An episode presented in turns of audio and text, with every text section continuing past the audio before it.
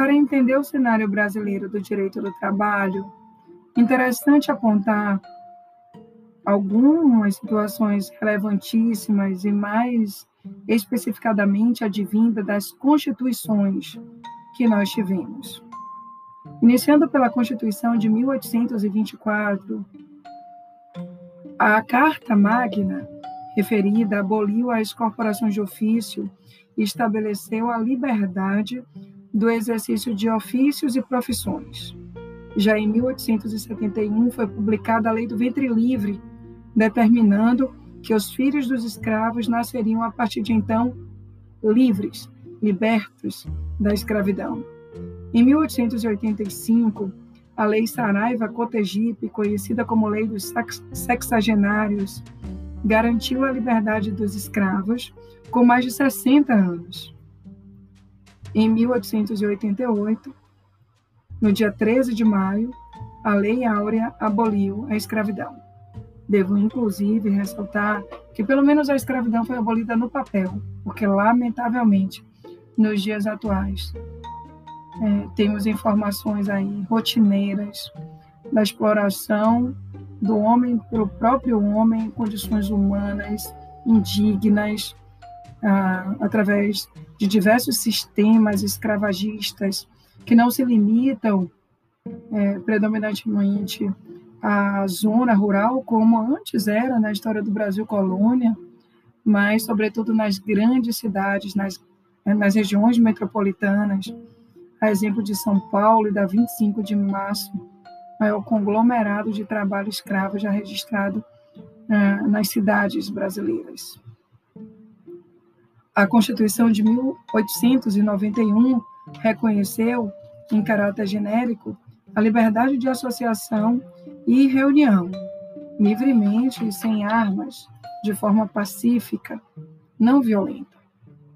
Em 1930, Getúlio Vargas começa a idealizar a política trabalhista do seu governo, inspirada pelas transformações ocorridas na Europa após a Primeira Guerra Mundial e o próprio surgimento da OIT em 1919. No mesmo ano de 1930, foi criado o Ministério do Trabalho, Indústria e Comércio. Em 1934, passou a dispor especificadamente sobre normas atinentes ao direito do trabalho, garantindo-se a liberdade sindical, o direito ao recebimento de salário mínimo, a isonomia salarial, a uma jornada de oito horas de trabalho, também protegendo o trabalho dos menores e das mulheres, garantindo-se o direito de férias e do repouso semanal. Já na Constituição de 1937, percebemos uma fase extremada do governo intervencionista do Vargas. Tratava-se de uma Constituição imposta pelo Getúlio, de cunho corporativista, inspirada na Carta del Lavoro de 1927. Nesta carta, foi criado o Sindicato Único, inclusive imposto por lei. Também se criou o imposto sindical, que comumente chamamos de contribuição sindical, embora, claro, a reforma trabalhista, Lei 13.467, modificou essa tradição e essa obrigatoriedade tradicional do pagamento das contribuições sindicais para dizer agora que é faculdade do empregado contribuir para o sindicato de sua categoria. Ainda falando da Constituição de 1937, foi estabelecida a competência normativa dos tribunais e a greve foi proibida, sendo considerado inclusive um recurso antissocial.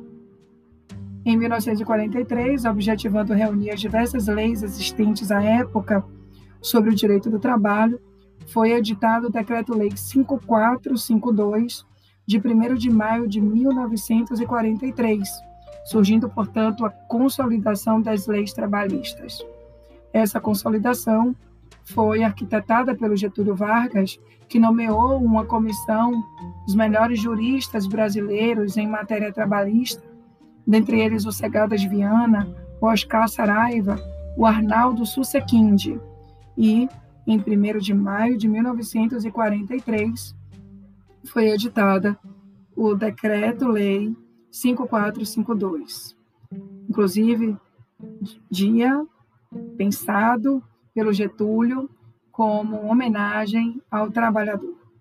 A Constituição de 1946, já uma norma democrática, rompeu com o sistema corporativista mantido pela Constituição anterior, passando, a partir de então, a admitir o direito de greve. Também admitiu o repouso semanal, desta vez remunerado, assim como a estabilidade e a participação dos empregados nos lucros das empresas. A Constituição de 1967 manteve os direitos trabalhistas garantidos nas cartas anteriores. É verdade que surgiram diversas leis infraconstitucionais, tais como a Lei dos Empregados Domésticos, né, que era a Lei 5859 de 1972, a Lei dos Trabalhadores Rurais, 5889 de 73 e que vigora até os dias atuais, bem como a Lei 6.019 de 74, que é a Lei do Trabalhador Temporário.